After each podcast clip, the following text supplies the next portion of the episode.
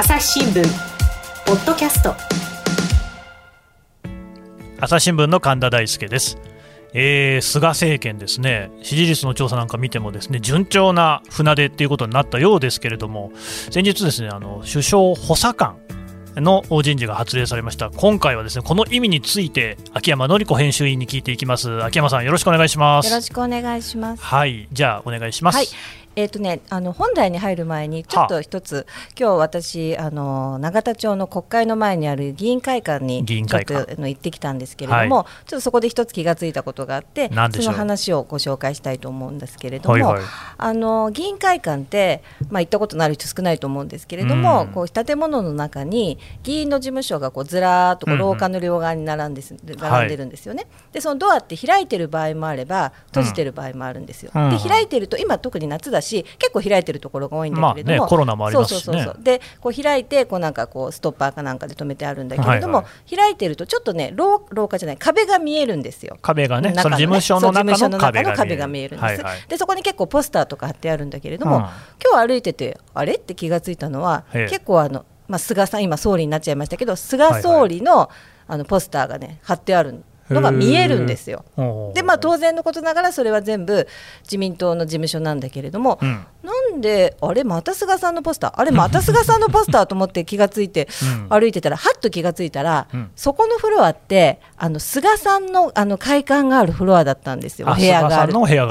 でね、あのー、菅さんって今の総理同棲ってあの毎日総理が誰とどこで会ったみたいなのが載ってるちっちゃいな、あそこを見るとあのー、分かるんだけれども、はい、あの官邸だけじゃなくてその議員会館の部屋でも時々質問してるんですよ。つまり彼時々戻ってきてるんですよね。でそうやって戻ってくるとあの廊下を歩いたら、ほら私の事務所は菅総理のポスターを貼ってるんですよ。菅さんをその支持してるんですよ。っていうのがほらわかるでしょ？やらしいんじゃないですかいやいやね、まあね、これがね政治なんですよね、これが政治。そう。まあだからまあ恥ずかしいしなんかやらしいなとか思っちゃうんだけれども、うん、そういう羞恥心があったらやっていけない、それがやっぱこう見せるデモンストレーションするっていうのがやっぱり政治的行動なんですよね。それはやっぱシャーシャーとやらないと。シャーシャーと、でそれあ今日気がついてね、えー、あこれ後でこれこういうのが政治だなっていうのがすごい感じたのでご紹介しようかなとまさにその政治を表す一側面、うん、そう。そうそうあの本当くだくだらないなって 思うかもしれないんだけれどもでも結構ねこういうくだらないことが大事で例えば人によってはですよ、はい、菅さんがそれしてるかどうかわからないけど、うん、あこの事務所はポスター貼ってるでこの事務所はドア開けてるとかいうのを、うん、中にはチェックする人もいるかもしれない。いますよ、本当そういう人ね、まあね、いないとは限らないですね。そうそうそう。はいはい、だからやっぱそういう一つ一つがやっぱりこう政治なんですよね。いやこれは確かにね、なんかやっぱり挨拶とかも大事だっていうところもありますし、そういうのをね、でも菅さんもどんな気持ちで廊下歩いてるんですかね、うん、ねいい気持ちなのかな。まあだから最高権力あここにもあるのか、またここにもあるのか、ここにはないぞみたいなね。ええ。ーうん、ちょっと秋山さんあの首相補佐官の話そろそろそうですよね、ごめんなさい、ね、今日の本題ですね。で首相補佐官。あの、はい。はい、今4人いるんですけれども、はい、今日はその中で特にあの3名の人に、うん、あの注目してお話ししたいと思うんですけれども。はいはい、1人目はあの安倍さんのあの安倍政権の時代から補佐官だった泉さん。泉さん、はいでもう一人は足立正史さんという方。でもう一人はあの先日、まあ今日からですよね。首相の10月1日なんですけれども、今日収録しているのは。あの今日からまさに就任したあの柿崎明治さんというジャーナリストだった人ですね、この3人がやっぱりすごくあの今回の菅政権その菅人事の,、あの象徴であってあの鍵を握る人物だと思うのでちょっとそのお話をしたいかなと思います。誰から話し始めますか？そうですね。まずじゃああの皆さんが一番よく知っているであろう泉さん。泉はい、この人はあの安倍政権の時から首相補佐官だったわけだけれども、ね、まあ、安倍さんの補佐官っていうよりも実質はもう菅官房長官の補佐官って言った方が正しいんじゃないかなと思うぐらい、菅さんとは昔から付き合いがあるんですよ。で彼があの菅さんが横浜市議時代から、あの泉さんというのは建設省の出身の人ですけれども、だからもう20年以上前30年ぐらい前からずっと菅さんとお付き合いがあるんですね。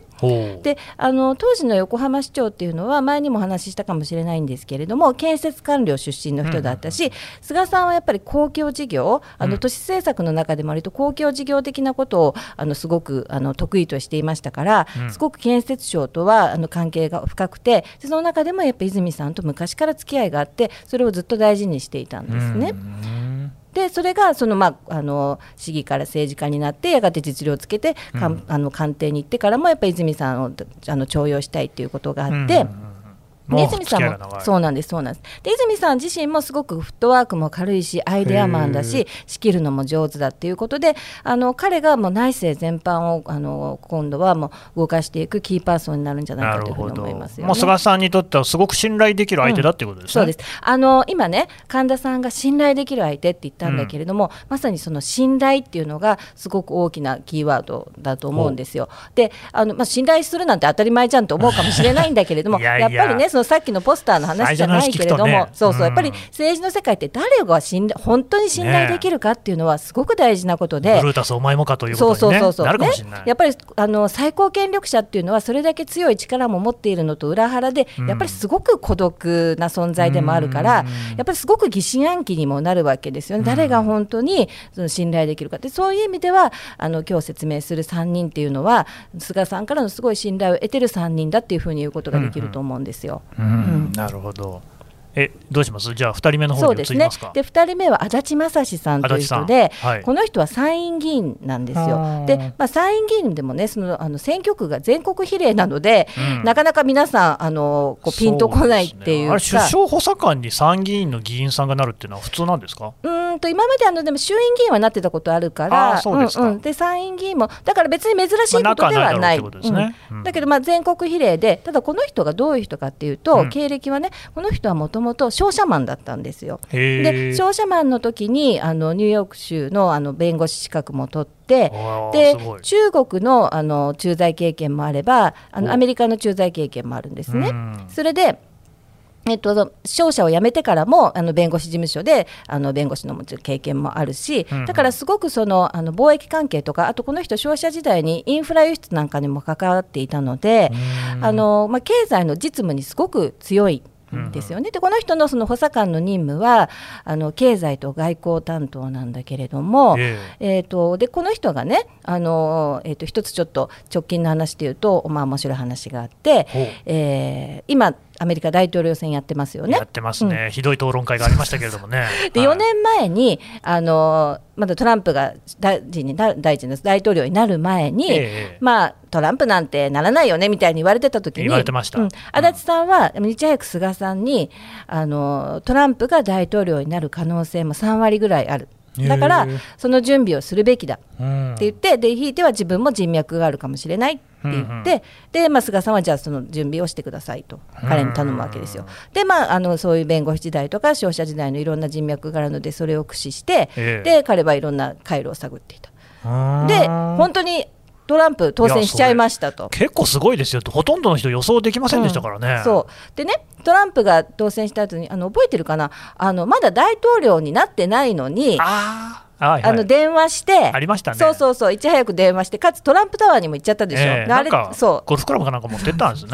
すごい前代未聞って言われてたんだけど、うん、まあそのトランプとね、そのいい関係が築けたのは、まあいい関係って言ってもまあ改革付きのいい関係で、それが本当にねね、いいのかどうかっていうのはまあ議論になるところですよ。うんはい、ただそのトランプにとって嬉しかったっていうことはやっぱりあると思うんですけれども、それについてやっぱり進言したり、いろんな人脈を紹介したのはあのこの人だっていうふうに言われてるんですね。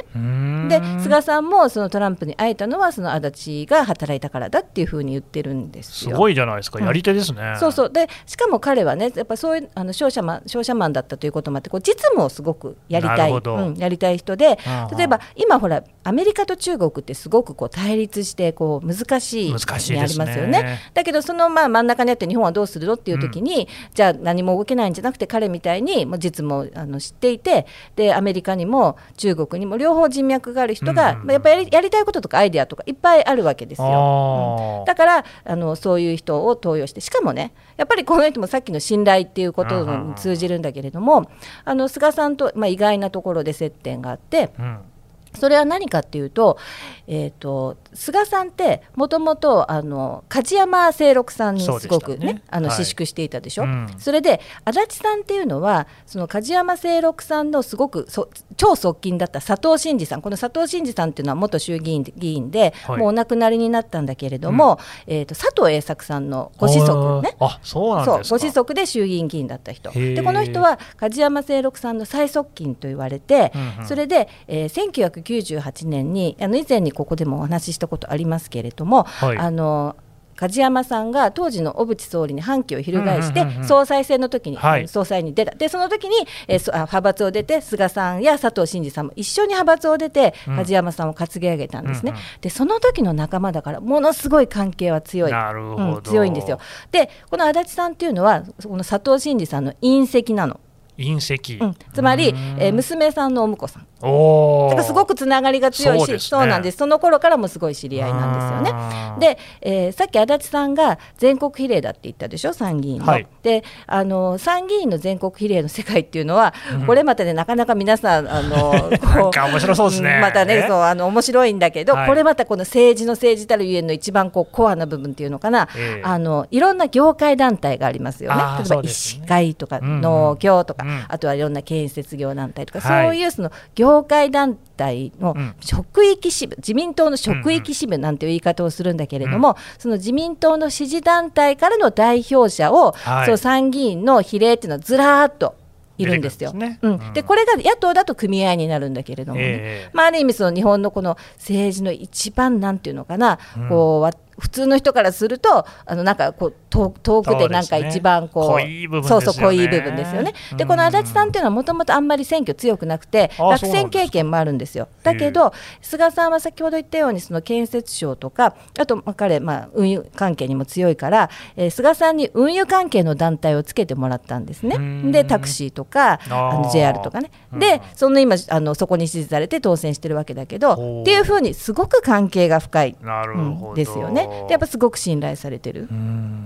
そういう人がやっぱり登用されてるっていうのがありますよね、だからさっきあの泉さんが内政全般って言ったけれども、はい、足立さんはえこれは、え外交経済、うんうん、でしかもその実務的なこと、うん、でそうそう。もう一つねあのここで説明しておきたいのはあの自民党の外交部会っていうね、うん、そのあの外交政策を議論する場があるんだけれども、はい、ここがね今結構ねイデオロギーの表明の場みたいになっちゃってるんですよね。ね例えばねあの、はい、習近平あの中国の国家主席の習近平さんが国賓として来日するかもしれないってあったでしょ。ああれをねその来日の中止の決議をして、それで、それをそうそうそう官邸に提出したりしてるから、はい、なんとなくこうほらイデオロギー表明の場みたいな感じになっちゃってるんですよ。でも、足立さんはどっちかっていうとそういう感じよりも実務をやりたい人で、なるほど、うん、だからあんまりこう政治家らしくないんだけどあの目立たなくていいから、まあ、さっきのねそのあの見せるっていう場合にはこういうほら決議を出してこう官邸に提出するってのはこう見せるような感じじゃないですか。足立さんはどっちかっていうとそうじゃなくて実務をこうやりたいみたいな人だから、あのまあ、割とこう思考性が反対なんだけれども、うん、そういう人を登用したっていうのはすごく面白いと、ね、信頼はできそうな感じありますよね、うんうん、あと菅さんってやっぱそういうタイプが好きなんですかね。そういうタイプが好きなんだと思います。さてもう一人いらっしゃいましたね。柿崎明治さんね、はい、あの共同通信の記者だった人なんですけれども、うん。うん、あの彼のことちょっと話す前にこれ最初にあの言うべきことだと思うんだけれども、はい、やっぱりそのジャーナリズムとその政権の距離、うん、ジャーナリズムとあの政権っていうのはどうあるべきかっていうのがやっぱり彼みたいなもともとジャーナリストだった人が政権の中に入るっていうことは、うん、まあ、すごくなんていうか、まあ、思い突きつけられた問題かなっていうふうに思うんですね。うん、であの彼自身もねあの寄稿してたことがあるし私もそう思うんだけれどもやっぱりそのジャーナリストの役割ってジャーナリストジャーナリズムの役割っていうのは政権に対しては監視したりとかあとチェックしたりっていうのが大事なことじゃないですか。うん、でだけどその監視したりチェックしてた人人が自ら中に入っちゃうインナーサークルの一員になってしまうっていうのは。やっぱりこれはねあのどう考えるのかっていうのは本当にね厳しいものがありますよね。厳しいってそうでなくてもですね、うん、同席者なんていうのは、うん、インナーサークルの中にいるんだろうっていうふうに思われてるじゃないですか、うん、そういう厳しい目線っていうのはこれどういうふうに捉えてるのかなって思っちゃいますけどね。だからねあのそれはなんかはね彼ももうすでにあのインタビューなんかされて自分はそれは、あのあの考えなくちゃいけないことだしあの率直に受け止めるみたいなことを言ってましたけれどもやっぱりねしかもね安倍政権の時に、すごくそのメディアを選別したり、ね、っていうのがすごく言われてたでしょ？はい、でそのやっぱりメディアの在り方って今やっぱりもう本当にあのいろいろ批判も受けるし我々も謙虚にそれはね考えなきゃいけないことなんだけど、うん、まあ、だからね柿崎さんの今回の選択っていうのもうんまあ非常にね 我々に突きつけられた大きななんというか問題というかっていうというふうに思いますよね。まあ本当にこと共同通信一社のね、えー、問題には限らないとどまらないことなんだろうと思いますけれども、はい。はい、まあちょっとじゃあその柿崎さんってどんな人なのかっていうのを教えてください。まあその前提の上で今からのあの話を聞いてもらえればと思うんですけれども、えー、まあ柿崎さんというのは非常にベテランの記者で、うん、でまあもともとえー旧竹下というか平成権というか形成会というか、うん、が一番あの力を持っていた頃。つまり、えー、菅さんが当選したての頃から当選1、2回の頃っていうのはまさにそのあの全盛期だと言っていいと思うんだけれども、はいはい、まあ、その時のあのその派閥の担当だったから、まあ、小渕派とか竹下派ですよね、うん、まあ、すごくこうあのジャーナリ政治ジャーナリズムの中でも優秀な人。で多分ねあの菅さんとあの柿崎さんっていうのは柿崎さんがその菅さんにとってその政治ジャーナリストっていう意味では永田町の中で一番古い知り合いじゃないかなって思いますよね、今でも現役の中ではね。というのは、えー、菅さんがそう当選したての頃は小渕派だったんですけれども、うんうんうん、その時にえー、野中宏さん、今も亡くなってしまったけれども、はい、彼がすごく実力者だったんですよね。で、まああの当然、えー、柿崎さんも野中さんとは親しいわけだけれども、それで柿崎さんは野中さんに、今度当選してきたやつですごく面白いやつがいるから、会いに行ってごらんって言われて、行ってで、それがだからもう当選間もない頃ですかね。で、ほらあの、菅さんは出身が秋田でしょ、はいはいはいはい、で柿崎さんもそうなんですよ。あそうなんですか。っていうこともあって、まあ、すごく親しくなって、であの当選まもないあの政治家にとってはね、えー、まあ、これは本当にいい悪いあるいい悪いあるけれども、うん、まあ、よっぽどその何年かも政界にいる政治記者の方が、政局の行方だとか人脈だとか、よっぽどあの詳しいわけですよ、まあ、そうでしょうね。人事とかにしてもね。そうでそうすると、まあ、いろいろなこと相談するわけですよ。でそうするとよっぽど本当にジャーナリストの方が詳しかったりする。うんうん、でおそらくあの柿崎さんというのは、まあ、菅さんにとってそういう存在。でもちろん批判もしてただろうしだからずっと長くにわたって、まあ、そういう、まあ、あのよよよきも悪くも相談相手だったと思うんですね。であの首相っていうのは、まあ、さっきもちょっと話に出たけれどもすごくやっぱり最高権力者で強い強大な権力があるけれども、うん、反面やっぱりものすごい孤独な存在じゃないですか。でかつてねあの麻生さん麻生太郎さんが総理大臣だった時に、はいはい、それをあの表現してどす黒いまでの孤独って そうなんです言ってたことがあったんですよ。すごい言葉、ね、すごい言葉でしょ？で、まあ、彼なかなか言葉が悪いんだけど私その言葉がすごく印象に残っていてであのどす黒い孤独をやっぱり癒す人がきっといたんだろうなって思ったんですよ。まあ、言ってみれば精神安定剤的な人というのかな。でそれはすごく長年思っていたからある時機会があって、えー、もう総理大臣を辞めた後だったけれども麻生さんに聞くあの話を聞く機会があった時に、はい、麻生さんはね昔総理っていうのはどす黒いまでの孤独だっていうふうにおっしゃってましたよねと。うん、ででもきっとそれを癒すねこうなんか何でも話せるような人が、きっと精神安定剤の人のような人がいたんじゃないですかって聞いたことがあるんです。たらいましたねと。でそれ誰ですかって聞いたことがあって、でそのあの麻生さんが誰と言ったかっていうと、河野洋平さんだったんですよ。そうなんですなんかあなるほどねって思うでしょ？確かに、ね。うん、だから多分そこでなんなんていうのかな？そのお話をしてなんかこうすればああすればいいっていうのも多分聞いてもらいたいそうそうそうそうそう。そうでしょ？そう。だからねやっぱりねあの、まあ、人にもよるかもしれないけれども、うんうん、そういう最高権力者にはきっとそういう相手っていうのがやっぱり必要になる時があるんじゃないかなってえじゃあその柿崎さんって方も癒し系なんですか、うん、まあ、癒し系じゃないんだけれども 多分あのあんまり癒し系じゃない。テレビに出た結構出てるからあの見たことあって結構攻撃もしますよ。だけど菅さんにとってそういう存在になり得る人なんじゃないかなって思うんですね。簡単相手らす中。そうでねあの彼の役割って何って言われてるかっていうと、えー、政策の立案と検証ってなんだそりゃって感じでしょ。そそれもな あまりに幅広すぎてそうあの何にも言ってないに等しいんだけれどもこれってねあのほら菅さんがよくあの自分の政策を表現する言葉として既得権の、打破とか縦ありの打破ともう一つ国民目線っていうのがあるでしょ。う,、だからそういう意味で言うとあ、ね、のある意味柿崎さんはその政策が国民目線になってるかどうかっていうのをちゃんとそのアドバイスしてあげる。そういう立場なんじゃないかとね、大丈夫なんですかね、その政治の世界にどっぷり使った記者の方がですね、うん、国民目線代表できますかね、うん、そこは本当にねこれからどうなるのかっていうことなんだけれども、でねやっぱりあのさっき神田さんが信頼っておっしゃったんだけど、はいはい、その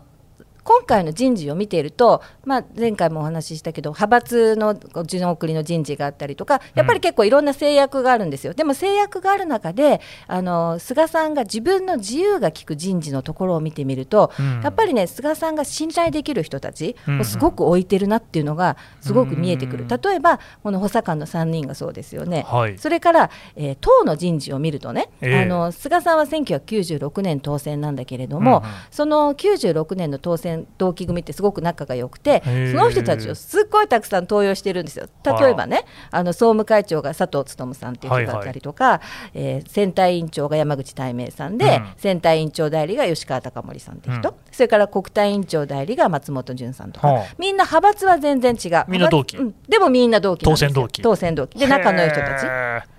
すごいですね、同期の桜ってのはこんなに大事なんですね。だからあの木によっては仲がいい木とそうでない木ってあるんだけれども、もちろんもちろんありますよ。うん、それはあるんだけど、まあその木の中でも仲のいいその信頼できる人たちっていうのを置いて、まあ自分がこう心地よく仕事ができるようにっていう布陣にしたんでしょうね。なるほどね。うん、まあもちろんね信頼できる人がそれにふさわしい能力も持ってるんであれば、まあそれはそれでいいのかなって気もしますが、私はやっぱり柿崎さんがちょっとね、あのやっぱり記者の立場からね、うん、そういうインナーサークルに自分で入っていくっていうのは、ちょっといただけないなと思うんですけれどもね。我々にとってもやっぱ衝撃ですよね。やっぱりそこは距離を取らないと、うん、そんな何を書いても信頼されなくなると思いますけどね。そうですね。うん、あの本当にそれは我々に突きつけられて、なんだ結局なんかあの同じ穴の無地穴じゃなんて言われてしまったら、いやいやそうじゃないですよと。それは我々は権力をあくまでも監視する立場なんですよと言わなきゃいけないし、実際そうですけど。まあね、そこら辺は記事でね、紙面で証明していくしかないんでしょうけどね。えーえー、だからとは言ってもねその、うん、全く取材をしないで書くっていうのは私はないと思うんです我々はそのジャーナリストっていうのはやっぱり取材相手から話を聞かなければ本当のことにはね事実にはこう近づけないし、うん、でそれはだからその本当にそのバランスって微妙なところで、まあ、綱渡りしてるみたいなものですよね、うん。うん、ちゃんと相手から話を聞く相手とも信頼関係を築く。でも相手のことを批判するってすごく難しい、うん、だけどやっぱりそれがそこがやっぱじゃ政治ジャーナリストのジャーナリストたるゆえんだから、まあ、そこは本当にこれからますますこう厳しく突きつけられるところだなって思います。そうですね。はい。ありがとうございました。ありがとうございました。朝日新聞ポッドキャスト。質問ドラえもん。我が家の朝は質問から始まる。ガリレオ・ガリレイが観測した惑星は？どこだろう身の回りのことや広い世界のことまでいろんな質問が毎朝君のもとへ土星だって毎朝のワクワクが未来を開く朝日新聞というわけでですね、えー、朝日新聞の編集員の秋山紀子さんからお話を伺ってきたんですが、えー、秋山さんの話、毎度面白いですよね。でありがとうございます。いやいや、本当ですよ。この面白い話、もっと記事でも読みたいな。そういうこともね、あのそういうこともあるかなと思うんですが、まず一つには、まあ、やっぱり朝日新聞デジタルアクセスしていただきまして、秋山紀子であの検索をしていただければですね、秋山さんの書いた記事はずらっとこう5年分は出てきますんで、はい、紀子ののりは、訓練の訓、ごんべんに3本の川ですね。はい、はい、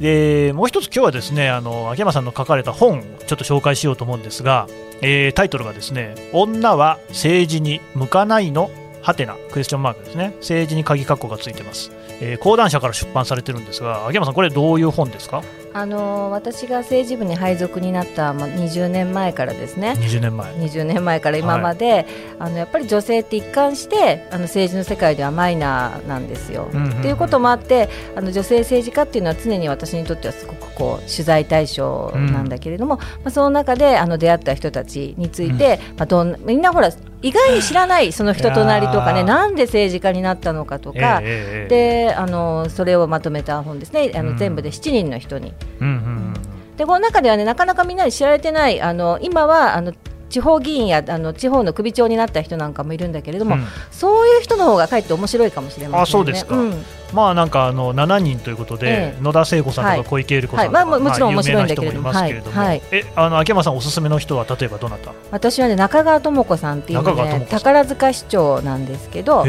最近ではねあの就職氷河期にあの就職できなかった人をその年代の人をあの雇用するっていうような政策をやって結構注目を浴びた人なんですけれどもね。ありましたね、うん、うんうん。なるほどあとあの大相撲の土俵に上がれない。ああそうか。あの人もあの人がそれですそうですそうです。ああなるほど。このねあの彼女がねちょっと語弊を恐れず言えばもうおばちゃん力に満ちてて 素晴らしいんですよ。大事です本当に大事。なるほど、うん、まあこれ以上のことはね、はい、ぜひ本読んでください、えー、はい、女は政治に向かないの、はい講談社からですね、はい、秋山紀子さん出してますんで、はい、もしよかったらちょっと手に取ってみてください。よろしくお願いします。ありがとうございました。ありがとうございました。この番組へのご意見ご感想をメールで募集しています。ポッドキャストアット朝日ドットコム。podcast アットマーク朝日ドットコムまでメールでお寄せください。それではまた次回の配信でお会いしましょう